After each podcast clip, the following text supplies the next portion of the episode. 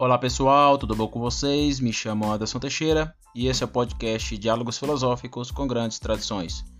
Fique conosco que iremos pensar juntos.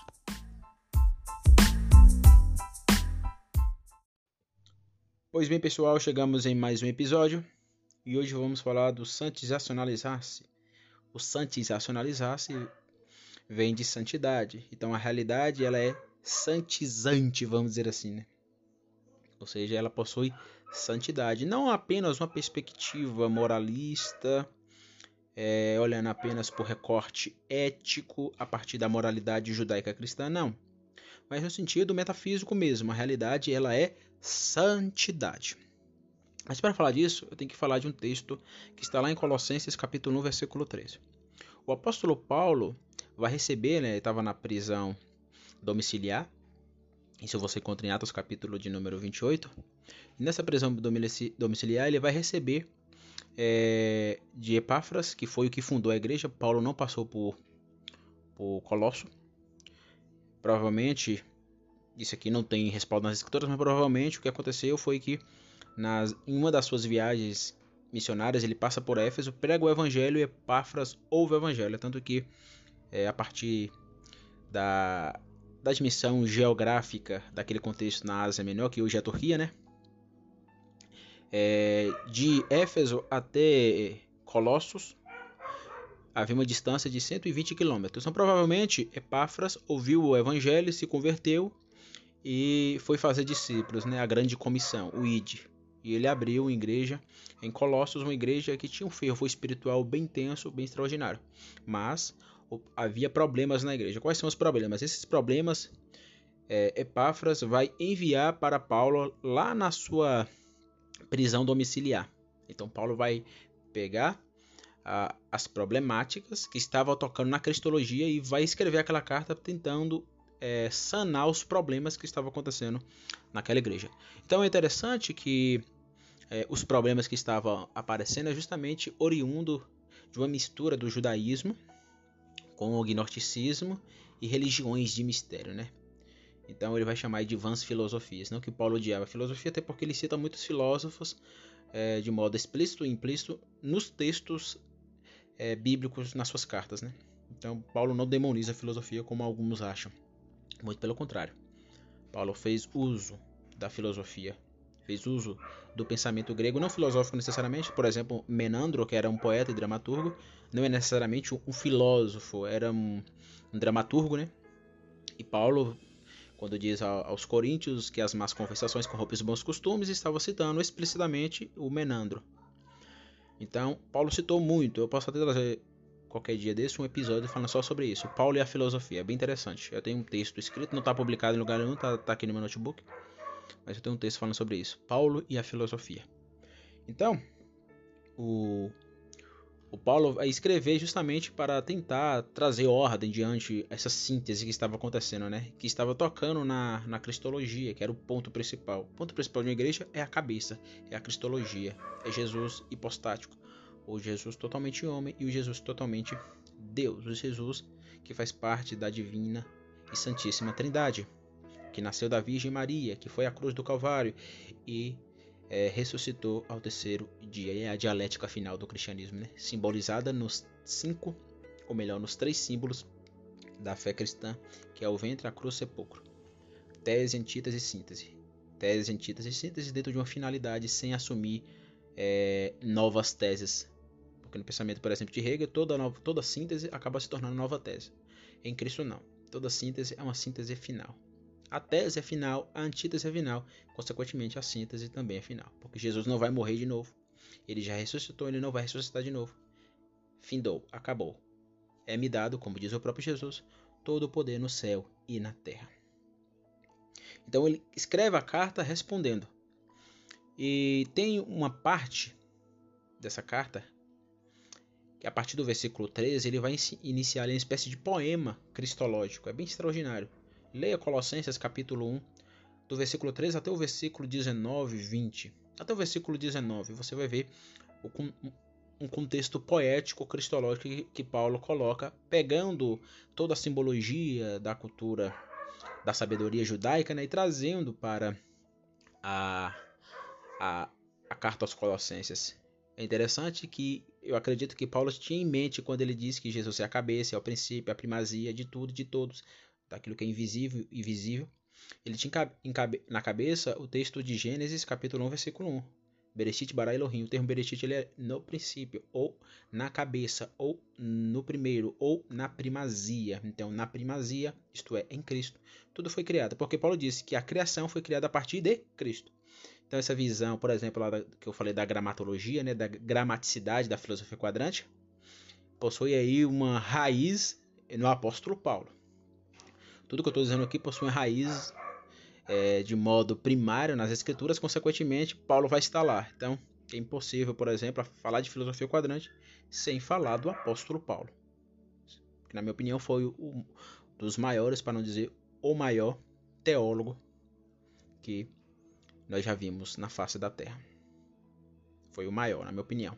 Aí Jesus, Jesus não era teólogo? Não, Jesus é Deus. Jesus transcende. Teologia é coisa limitacional. Teologia, filosofia, tudo isso é limite. Tudo isso é contingencial. Jesus está para além disso tudo. Ele pode se revelar? Pode. Igual o Deus judaico se revelou como filósofo quando disse para Adão e Eva: Onde estás? Essa pergunta ecoa, né? Ecoa, como eu falei em um dos episódios. Ecoa sobre a natureza antropológica do eu humano. Onde estás? Estás estagnado? Estás parado? Estás desengajado? Onde estás? Onde está a sua consciência? Ali estará o teu tesouro. Parafraseando aqui a Bíblia, né? Então, quando a gente analisa o apóstolo Paulo, a gente vê ele fazendo justamente essa esse cap, capturar, ele capta insights, simbologias da tradição velho-testamentária, da sabedoria judaica e traz para a cristologia. Isso é extraordinário. É por isso que é, Colossenses capítulo 1, versículo 13 em diante, há toda uma, uma beleza poética naquele texto. E no primeiro versículo, isto é, o versículo de número 13, logo na parte A, vai estar escrito que ele, ele quem Jesus, nos libertou do império das trevas. Que império é esse? Esse império possui um tripé. Que tripé, Anderson? Mundo, Satanás e eu. Mundo, Satanás e eu. Observe que esse tripé é o, o que faz oposição ao próprio ser humano, ao próprio eu. Isso é bem interessante, né? ao próprio eu. Só que a gente tem que fazer aqui alguma distinção. É, na filosofia quadrante, eu vou assumir 12 vetores de ordem e desordem. E vou assumir, consequentemente, né, a queda. Assumindo a queda, eu vou assumir 6 vetores de desordem. Os vetores de desordem vêm por causa da queda no coração do homem. Então, o mundo não caiu. O mundo não caiu. O que caiu foi o ser humano. Só que a Bíblia vai usar a expressão como, por exemplo, mundo jaz do maligno. E aí, Anderson? A Bíblia diz que o mundo é do maligno. Como explicar isso? Vamos lá. Mundo aqui deve ser visto em, do, em, duas perspectivas. Primeira perspectiva, mundo natural. Segunda perspectiva, mundo cultural ou mundo modelado. Modelado pelo segundo princípio e quarto princípio quadrante, ou seja, eu outro. Lidar com o mundo natural é lidar com o mundo criado em Cristo. Lembra lá? No Cristo, na cabeça, na primazia, criou Deus os céus e a terra. Então, esse mundo criado em Cristo não caiu. Quem caiu foi o mundo modelado pelo ser humano. Isto é, o mundo cultural, o mundo que o eu e o outro, desde Adão e Eva, desde o início, desde o início de tudo, que esse homem está inserido na realidade, esse homem que modela a realidade, esse homem que é, desordena a realidade. Então, é noético para o cultural. É do é, interno para o externo. É assumir uma intensidade no coração para uma extensidade na realidade.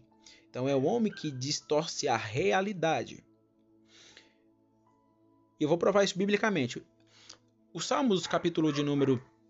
Na verdade, não uso o termo capítulo em Salmos, né? Salmos, número 24, versículo 1. É um salmo davídico. O salmista vai dizer o seguinte nessa oração: ao Senhor pertence a terra e tudo que nele se contém. Salmos capítulo 2, melhor, Salmos capítulo 89, versículo 11. Capítulo não, novamente. Vou usar o termo capítulo. Capítulo 89, versículo 11 diz o seguinte: Teus são os céus, tua a terra, o mundo e sua plenitude, tu o fundastes. 1 Crônicas, capítulo 29, versículo 11, é, Davi vai estar fazendo uma oração, né? Essa oração davídica é bem interessante. Ele vai dizer o seguinte nessa oração, em uma, de, uma das suas frases: né? Teu, Senhor, é o poder, a grandeza, a honra, a vitória e a majestade, porque teu é tudo quanto há nos céus e na terra. Então, peraí, se a realidade caiu, se o mundo caiu, porque esses textos, que são os textos que estão lidando pós-queda, estão dizendo que o mundo é de Deus? Ah, mas Anderson, o mundo, o mundo é do diabo. Não, peraí, o mundo não é do diabo. Primeiro ponto, o mundo não é do diabo porque é, o diabo é mentiroso. Quando ele olhou lá para para o Cristo e mandou Jesus se prostrar e o adorar, adorá-lo, né? Ali é, estava acontecendo um princípio de mentira. Satanás é o pai da mentira. Então ele estava mentindo quando ele disse que um, uh, proste Jesus diante de mim, que eu te darei todas as riquezas do mundo. Mentira! Satanás, eu vou usar aqui daqui a pouco. Satanás ele é um, um, um aquilo que faz rodeio, que nos ronda e nos dá, vamos dizer, bandeja. Ele é, depois do mundo cultural, o nosso segundo pior inimigo. Satanás e os demônios, né? Partindo do princípio para quem acredita, né? Porque a gente vive na, na modernidade e a modernidade não assume é, esses princípios. Tudo bem. Se você não acredita, tudo bem. Porém, acredito.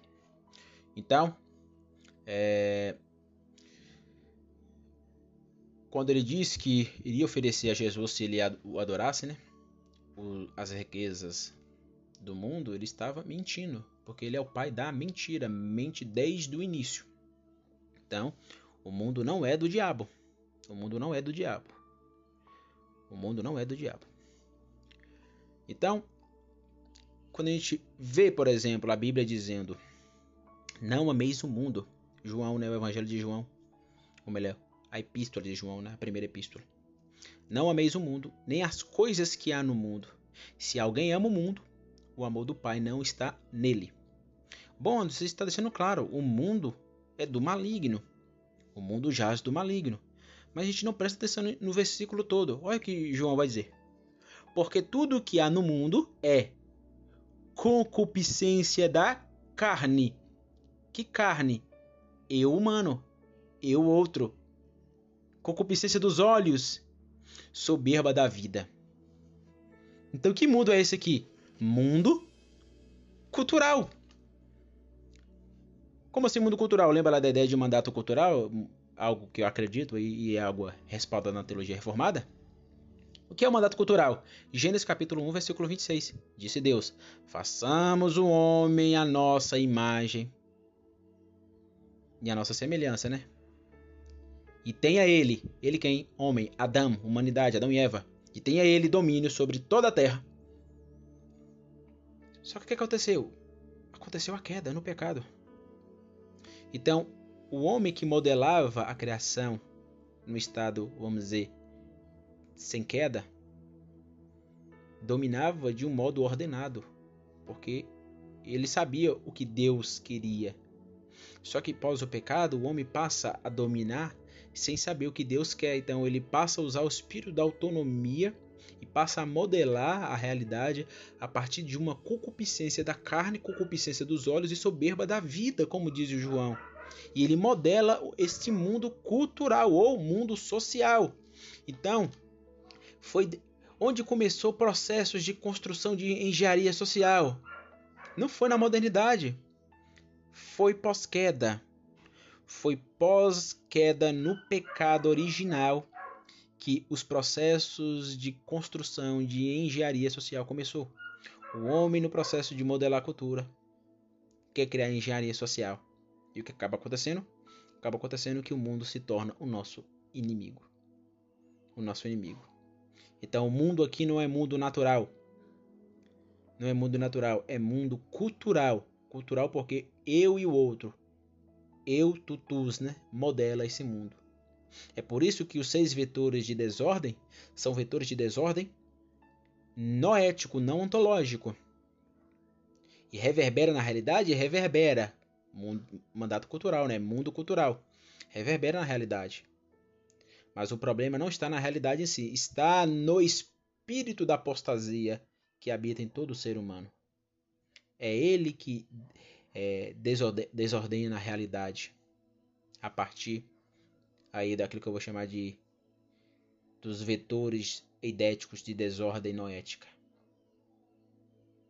Então isso é bem interessante, porque eu assumo na filosofia quadrante, dentro da metafísica, né, os 12 vetores eidéticos, e um dos vetores eidéticos é justamente os vetores de desordem que Dao.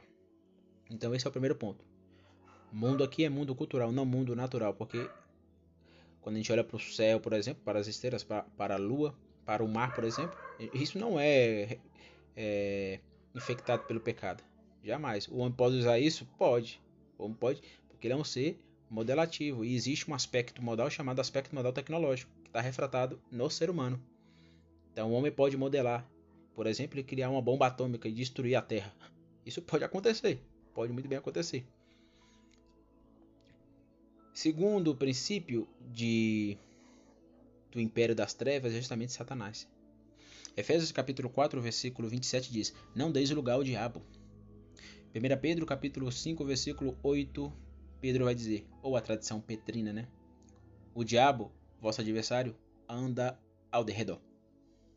Então, depois do mundo cultural, existe Satanás. Existe uma expressão no meio neopentecostal que acredito que esteja correta, teologicamente falando, né? Estou dando agora aqui muito, com muita teologia, é justamente a ideia de que Satanás ele é criador de bandejas. Isso é um fato. Isso é um fato. Os casos de possessão demoníaca são interessantíssimos, são interessantíssimos e acredito que a gente deveria pensar isso de um modo mais, vamos dizer, epistêmico, científico. Mas ele cria bandejas para o e o outro.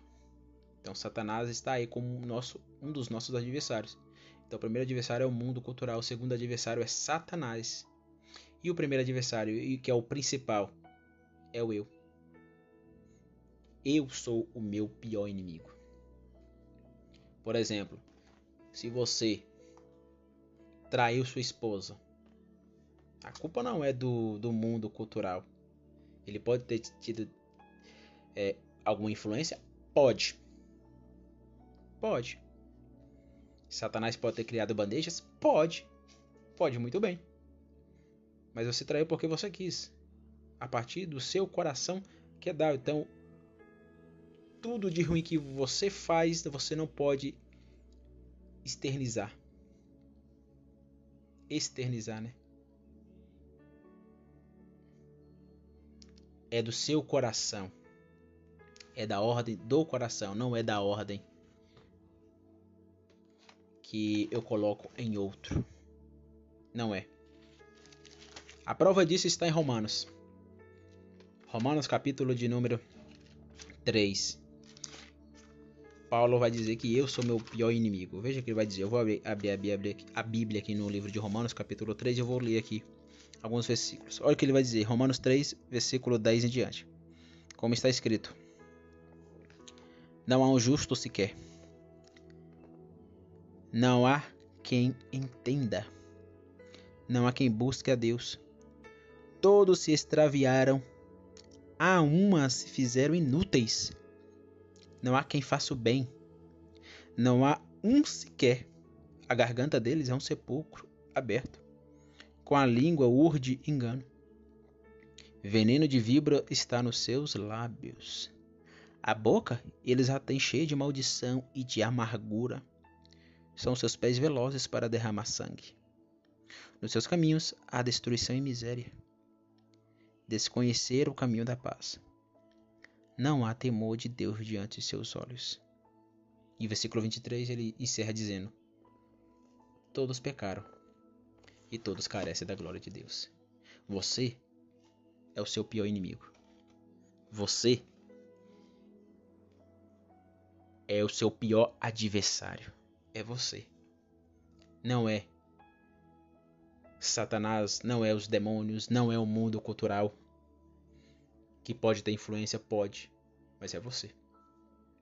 Se você mentiu, mentiu, a culpa é toda sua. Assuma a responsabilidade. Assuma a responsabilidade dos seus erros. Todos nós devemos assumir responsabilidade dos nossos erros. assuma a responsabilidade pelos seus erros. Por que eu estou falando sobre isso? Porque o Santis racionalizar-se como vetor idético de ordem deve ser invocada, sabendo que existe uma tríade de trevas que vai estar sempre me combatendo o mundo cultural. Satanás e seus demônios e o próprio eu, o eu Kedal, eu devo entender que esse vetor é importantíssimo. Buscar sempre a santidade é algo importantíssimo demais. Por isso que um filósofo, um filósofo ele deve estar de joelhos. Um filósofo ele deve ajoelhar. Um filósofo, como diz o Jonas Madureira, deve ter uma razão que ora. Tem uma fé que pensa? Sim, tem uma fé que pensa. E os medievais nos ensinou isso. A escolástica. Os filósofos da escolástica nos ensinou isso. Mas temos que ter uma razão que se coloca de joelhos. Eu aprendi muita coisa com o Leonardo Reverrier e uma das coisas foi justamente isso. Filosofar, buscando a santidade mística. Eu não posso separar o que Deus uniu se essa realidade, se esse mundo natural é dele, e eu quero filosofar olhando para esse mundo natural criado por ele, eu devo entender que essa realidade, esse mundo criado por ele, é santidade. É santidade. Então, é um vetor eidético. O santis racionalizar-se se derrama sobre tudo e sobre todos. A santidade no mundo natural, no mundo como diz o Doive, é cosmonômico, cheio de normas, cheio de leis, cheio de categorias, cheio de estruturas. Isso é extraordinário. Buscar a santidade como filósofo. Aqui eu me lembro do Pierre Hadot, um filósofo francês, que lidava com a filosofia como uma espécie de espiritualidade. Então temos que sermos filósofos na vida toda. Pensar e viver o que pensa. Viver o que pensa na vida total, sem separação. Eu sou o que penso, eu penso o que sou. O que eu penso filosoficamente reverbera no meu cotidiano espiritualmente. E fazer filosofia, pelo menos na filosofia quadrante para mim, é fazer filosofia na santidade. É olhar a realidade e entender ali a santidade. Quando eu quero a verdade da realidade, eu entendo a verdade da realidade buscando a santidade. Buscar as leis que veio do Deus Trino totalmente outro por meio da gramaticidade da voz na carne, criando a realidade natural, criando um mundo natural, é entender que a partir de Cristo, o Bereshit, né, a primazia, onde Deus disse haja, deixando tudo que estava em impotência assumir ato aqui agora, como diz Aristóteles, é entender que a realidade é santidade. É um vetor que nós precisamos invocar para a filosofia. É um vetor que a gente precisa invocar para a filosofia. Temos que entender que a realidade é santidade em Cristo Jesus. Em Cristo Jesus. Pelo menos para mim. Não podemos esquecer da santidade. Por isso que um filósofo deve estar de joelhos. Um filósofo não pode esquecer da vida de oração. Um filósofo não pode esquecer da vida devocional. Se derramar. Fazer como fez São Tomás de Aquino. Fazer como fez Agostinho Confissões é oração. Quando eu me ajoelho, eu posso me ajoelhar e fazer filosofia.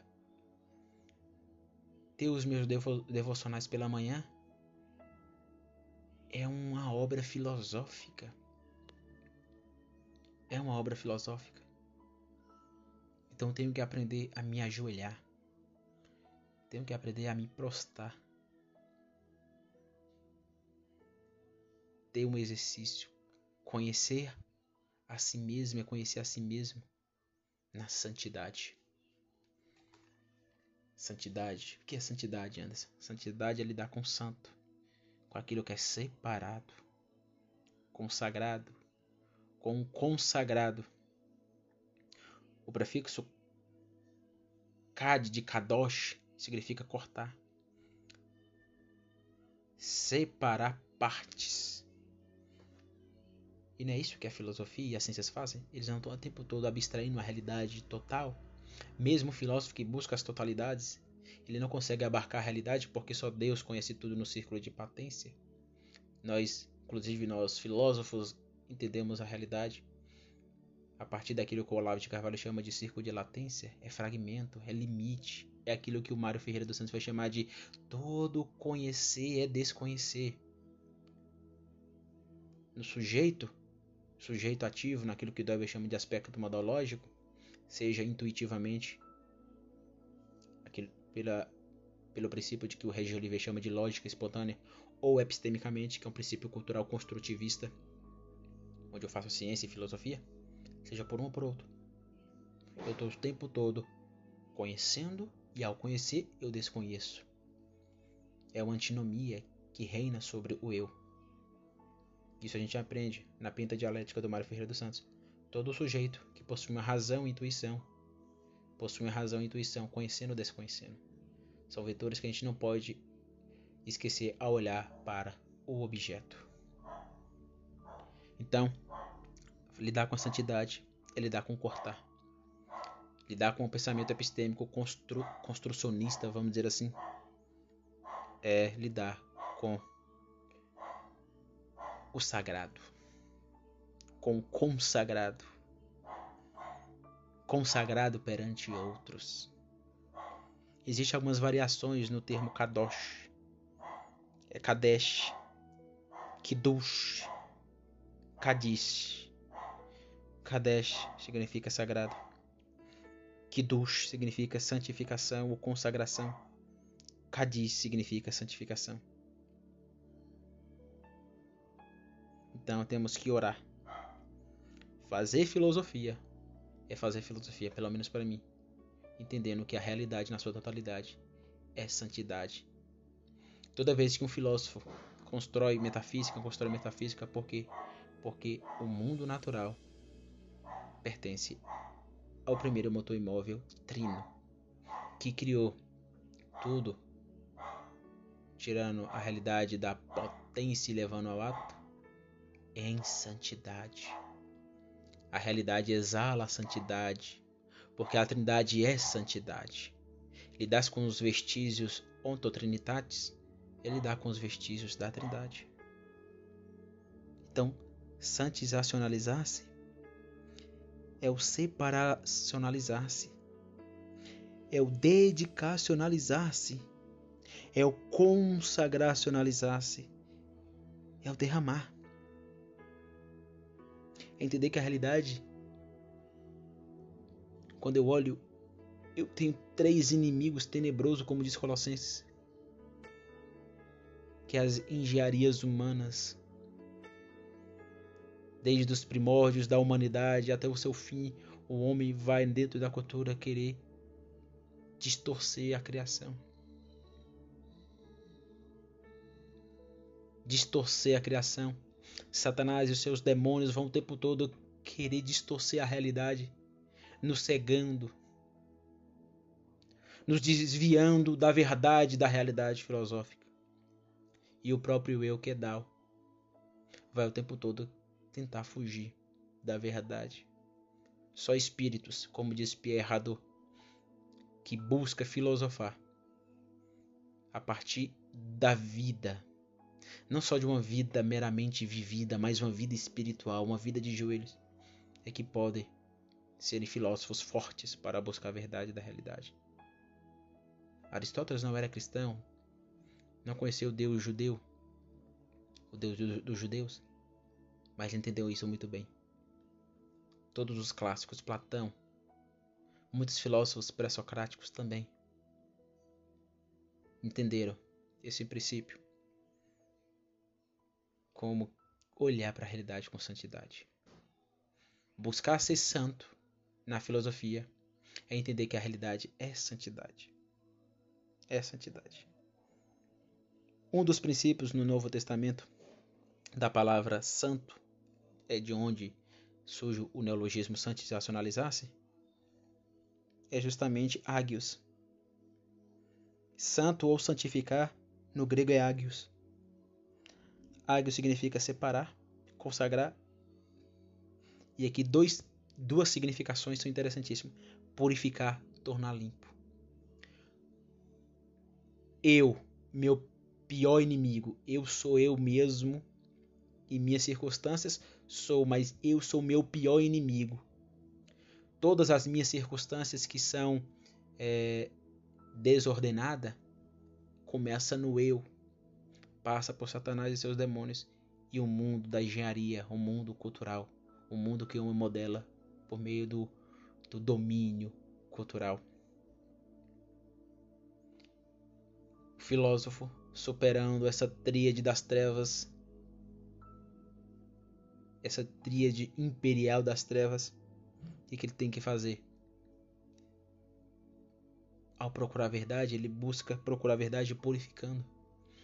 Olha que papel importantíssimo para o filósofo. Ele deve buscar purificar a realidade. Quando o filósofo acha uma verdade da realidade, ele está purificando a realidade para o outro. Por isso que eu falei que um filósofo, um filósofo sério, ele tem um papel profético. Ele purifica a realidade. Ele torna limpo aquilo que o homem, eu, Satanás, com as suas bandejas para o eu e o mundo influenciando o eu, desordena. Eu como meu pior inimigo na minha consciência, na minha alma. Satanás como o inimigo da minha alma, que está ao derredor oferecendo bandejas para meu eu quedal, e o mundo cheio de eus quedais, que modela a realidade com engenharias sociais. Então, são três inimigos para o eu: mundo, Satanás e eu próprio. E nesses três, eu sou o pior. Eu sou o meu o pior inimigo. Eu sou o meu pior inimigo. Quando o filósofo entende isso, ele entende que seu papel é elementar. Aí eu entendo aquilo que Russell disse. Não tinha outra. Diante da realidade eu tive que filosofar. Parafraseando, diante da realidade eu tive que buscar a purificação da realidade. Todos os filósofos grandes fizeram isso. Diante a realidade, buscando a verdade dela, eu tive que torná-la limpa mostrar, tirar da desordem do ocultamento e jogá-la na ordem da revelação. Por isso, o papel da ou do santizacionalizar-se como um vetor que se derrama, se esparra na realidade, se esparra na minha micro circunstância, na macro circunstância. É um vetor onde eu não posso esquecer eu não posso me esquecer. E um dos filósofos que pensou isso de modo extraordinário foi Louis Lavelle. Que filósofo grande. No livro A Consciência de Si, ele pensou isso de modo extraordinário. Um grande metafísico que entendeu isso muito bem. A espiritualidade, ou para além desse mundo preso à técnica, à razão feia, que nos coloca, como diz o Max Weber, numa jaula de ferro deixa preso à feiura do imanente. Só uma vida diante o transcendente para entendermos que a realidade filosófica, a realidade que se apresenta a nós nas suas totalidades, é uma realidade que deve ser olhada por esse vetor. Deus é santo. A Trindade é santa. Consequentemente, sua criação. A realidade filosófica é santa. Então não tem como. Impossível olhar para a realidade sem o santizacionalizar-se. Impossível. Continuando. existe uma tríade, né, do santizacionalizar-se, que eu penso de modo filosófico. Lidar com o santizacionalizar-se é lidar com, a, com transformar, com o sadiar, o sadiar que vem de sadio, é o neologismo também, e o restaurar. Então, diante das transformações do mundo, eu busco é, transformar a realidade, porque eu estou tentando limpar a realidade, vamos dizer assim, ao buscar as, as verdades da realidade né, e jogá-las na revelação, tirando do ocultamento, que é uma desordem advinda do eu noético, eu busco a restauração. Transformar, sadiar, restaurar. Então, o santizacionalizar-se é santizacionalizar-se naquilo que se transforma, naquilo que se saluta, naquilo que se restaura. Então, lidar com o transformar é entender aquilo que Paulo disse. Tanto um transformar numa intensidade onde eu lido com a minha consciência e minha personalidade, quanto numa extensidade para fora, isto é, seja virtual, no eu consciente, consciência, seja real sensível para fora, no extensidade, no extensidade da realidade, que há santidade. Por isso que Paulo diz: transformai-vos pela renovação da vossa mente. Quando eu busco purificar a realidade, encontrando as verdades da realidade, eu transformo a minha, minha, minha mente como uma mente filosófica. E sou renovado. Interessante que o termo transformar em latim é transformare. O formare significa dar forma. O filósofo com seu papel elementar em um mundo caótico e cheio de desordem, dá forma ao buscar a santidade da realidade. Lembra da oração? Santificado seja o seu nome no céu e na terra. Como eu santifico o nome de Deus na terra? Eu santifico entendendo que o transcendente transcendentizou-se. E um dos vetores é o, o santizacionalizar-se. E ao achar a verdade, dando forma àquilo que é verdadeiro em tudo, no pan, eu entendo e concluo que eu estou glorificando a pessoa de Deus. Seja o filósofo cristão ou não cristão, descobri uma verdade. O nome de Deus é exaltado. O nome de Deus é santificado. Então, lidar com santizacionalizar-se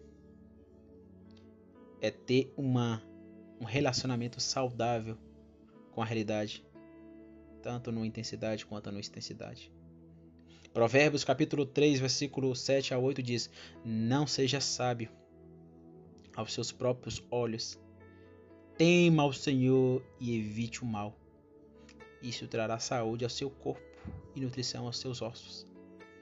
Ou seja, quando eu lido com temor ao Senhor, falando aqui como cristão, e nem todos são cristãos, né? Mas falando como cristão, quando eu temo a Deus e olho para a realidade, tento buscar fazer filosofia, encontrar a verdade que se desvela na realidade, eu entendo que isso gera saúde, não para Deus ou para a própria realidade em si, mas para mim. Achar a realidade é achar a verdade dela nutrindo a mim mesmo. É o eu na realidade, a realidade no eu. E gerar nutricional. O termo saudável vem de saúde. No latim significa salutares ou salutaris.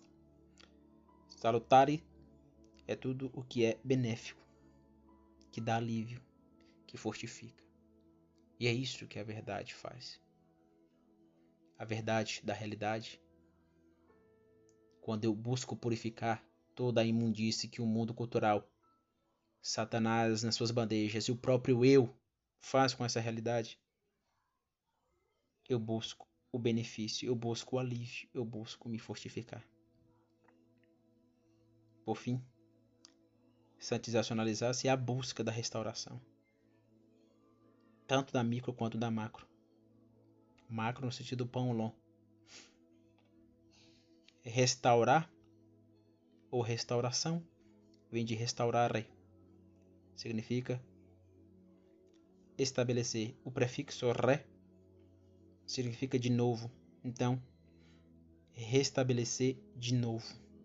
Porque restabelecer de novo, restabelecer de novo aquilo que o império tenebroso, na sua tríade, desordenou da realidade. Salmos, capítulo de número 80, versículo 19 diz: Restaura-nos, ó Senhor, Deus dos exércitos. Faz resplandecer sobre nós o teu santo, para que sejamos salvos. Na sabedoria judaica, Josué capítulo 6, versículo 19 diz: Porém, toda a prata e o ouro e os vasos de metal e de ferro são consagrados ao Senhor, irão ao tesouro do Senhor. Veja, o que são isso aqui? Coisas entes. Então é tudo, não é só ouro, prata, metal, vaso, mas tudo que se apresenta na realidade são consagradas ao Senhor. Esse versículo aqui mostra como estou certo em defender esse vetor eidético na metafísica da filosofia quadrante. E novamente, discordando de Dove, que diz que a gente não pode tirar ideias filosóficas da Bíblia. Pode sim. Josué capítulo 6, 19 deixa isso claro. Prata, ouro, vasos, ferro são consagrados. Isto é, é, o, é o, o transcendente que transcendentiza-se. E ao transcendentizar-se, se antecipa, para usar o conceito do Dove, né? no, no santizacionalizar-se. Então, buscar a perfeição do eu, da realidade e do outro, entendendo a tríade tenebrosa que a carta aos Colossenses nos mostra, é buscar diante de tudo isso, sabendo que nunca alcançaremos nessa dualidade entre ordem e desordem, nunca alcançaremos a perfeição aqui e agora. Nunca alcançaremos mas sempre lutar. Filosofar é luta. Filosofar é labuta. Filosofar é estar tá o tempo todo tentando desvelar aquilo que se oculta. Por quê? Porque existe um mundo que é santo, porque Deus é santo. João Calvino vai dizer na no livro que ele escreveu, comentando o livro aos Hebreus, que a genuína santidade é, e é, irrepre é irrepressibilidade se encontram unicamente nele. Nele quem? Em Cristo. Vou repetir. A genuína santidade e irrepreensibilidade se encontra unicamente nele. Ou seja, na pessoa de Jesus. É o centro de tudo. Se buscamos a santidade da realidade, buscamos em Cristo. Se buscamos a santidade de nós mesmos, buscamos em Cristo. Se buscamos santificar o mundo cultural que está cheio de engenharias sociais, buscamos em Cristo. Lembra? Aqui aparece Jesus, quando ele diz: Sejam, sejam luz e sal do mundo. Que Jesus entendeu muito bem que dentro da realidade onde há o outro, o tutus, vai haver desordem quedal.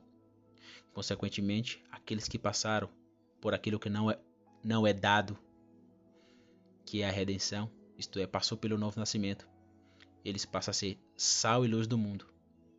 E quando eu busco na filosofia buscar a verdade a partir de Cristo, eu tenho que ser sal e luz no mundo na filosofia, na teologia, na sociologia. No meu caso, teologia, filosofia e sociologia filosofia quadrante. Ela está tentando, a partir das escrituras, ao fazer metafísica, buscar ser sal e luz do mundo. Buscar ser sal e luz do mundo ao filosofar é santizacionalizar-se. Então é isso. Meu muito obrigado. Até a próxima. Tchau, tchau.